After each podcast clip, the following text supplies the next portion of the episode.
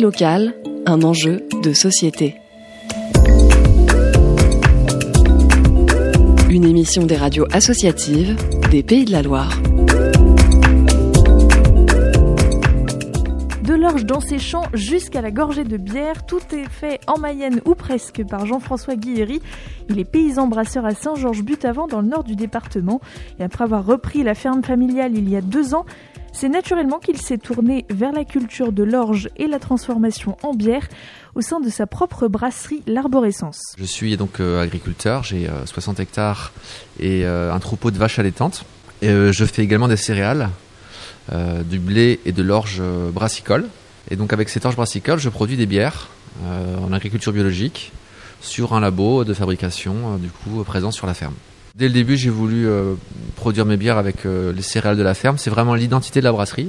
Le slogan, c'est paysan brasseur. Donc deux mondes totalement différents. Un monde très terrien, on va dire, et un monde plus aérien dans un labo euh, avec une ambiance tout autre, quoi. Donc mon parcours, voilà, j'ai une filière agricole en gestion et protection de la nature, enfin plus dans l'environnement.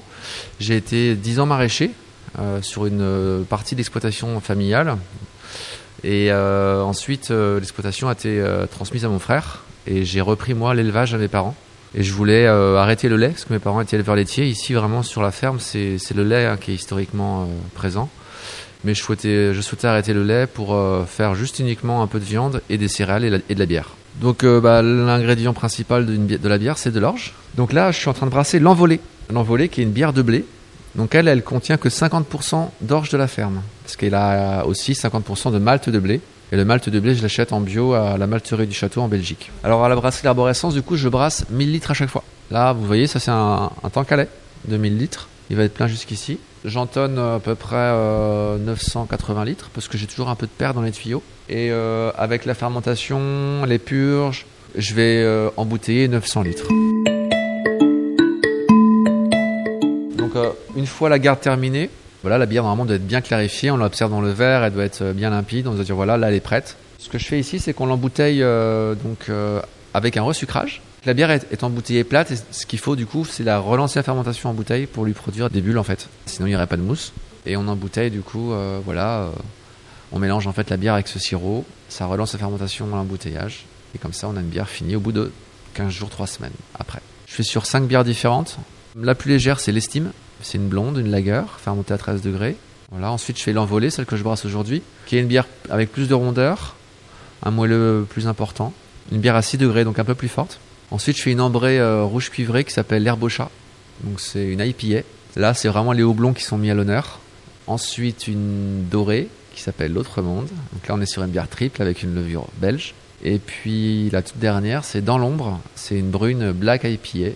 C'est un peu la cousine de chat mais brassé avec un malt qui s'appelle malt chocolat, qui lui du coup euh, est torréfié, il est noir en fait, et il apporte cette couleur brune et des arômes proches du chocolat. Bah, ce qui change pour moi, c'est vraiment de faire une bière du terroir.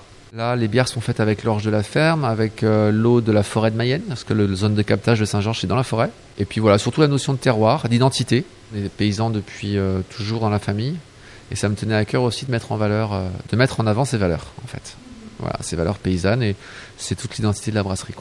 Là, je vais, je réfléchis à une nouvelle recette pour le printemps, 100% euh, mayonnaise avec les houblons qui seraient aussi éventuellement de la mayenne. C'est dans les malles pour l'année prochaine. Le houblon, du coup, je l'achèterai. Il y a une houblonnière à Housset, dans le sud de Mayenne. Je ne travaille pas encore avec eux. Mais bah, s'ils m'entendent, du coup, il euh, faut qu'ils sachent que bientôt, je vais les appeler. D'être 100% local. Parce que là, les houblons, ils sont achetés à l'étranger. En bio, c'est compliqué d'en trouver. On est très contraint, c'est par les houblons. Ça, c'est quelque chose qui n'existait pas il y a 20 ans, même il y a 10 ans. Hein. C'est hallucinant euh, comment ça s'est développé. Les gens sont vraiment, vraiment envie de retrouver euh, les produits qui viennent de chez eux et les offrir ou les savourer lors des apéros. Et euh, ça, c'est plutôt chouette. Mais c'est une culture en fait. Hein. C'est une culture gastronomique. Le local, en fait, c'est quelque chose qui revient partout parce qu'on a, on a, on a un besoin aussi identitaire, je pense, sur qu'est-ce qu'on est capable de faire chez nous plutôt que d'acheter des choses qui viennent de loin et qui sont transformées dix fois. Donc il euh, y, a, un côté vraiment, euh, je pense, euh, culturel derrière. Mais il n'y a pas que les bières, il y a aussi voilà, plein de fromages. Il y a vraiment, en Mayenne, on est très très très bien servi en produits locaux.